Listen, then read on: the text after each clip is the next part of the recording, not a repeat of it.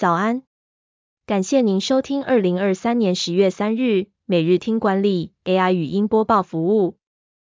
每天早上七点，用五分钟带您快速了解最受欢迎的商业新闻和职场话题。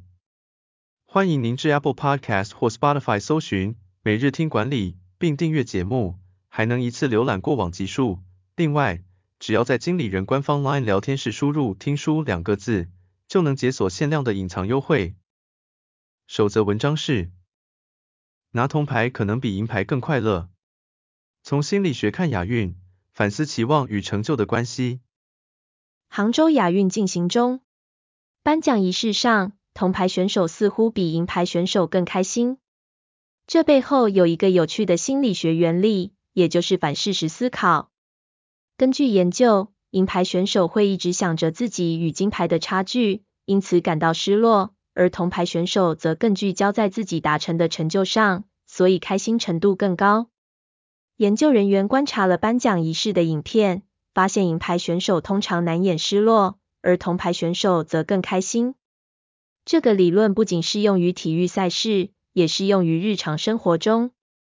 举例来说，如果一个人的加薪比预期少，但比同事多，他可能会感到开心。第二则要带您关注。台北车站东森广场 K 区地下街试营运，锁定年轻人暨两大策略，一年渴望创造六亿商机。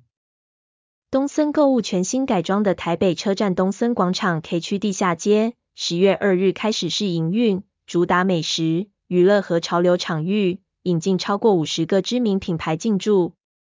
东森购物总经理彭宏武表示，希望透过举办各种娱乐活动，吸引年轻族群。预估一年可吸引一百五十万人次消费，创造六亿商机。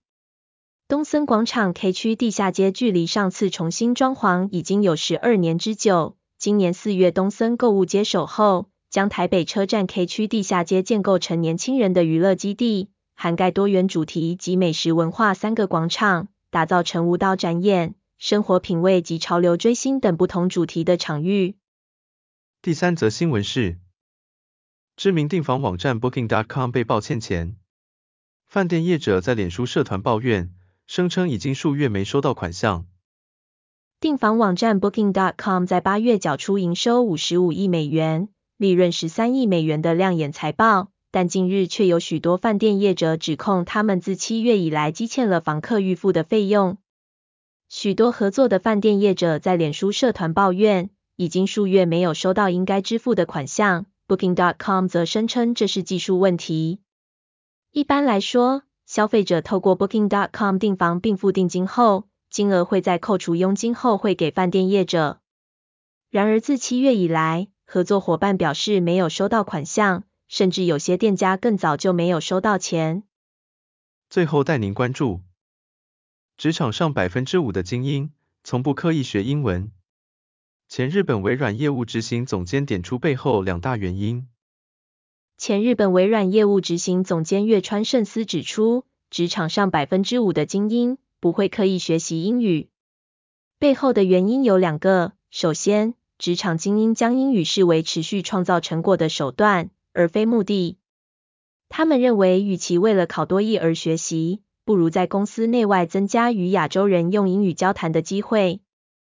如果跟母语是英文的美国人或英国人交谈，会增加心理上的抗拒感，所以职场精英会制造机会到菲律宾、香港或新加坡工作，与同样将英语列为第二外语的亚洲人，利用午餐时间进行交谈。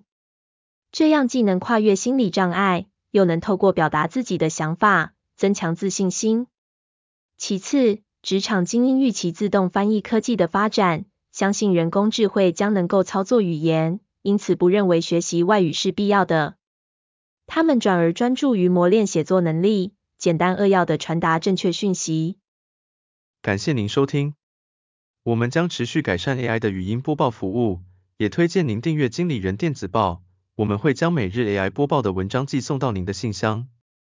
再次感谢您，祝您有个美好的一天。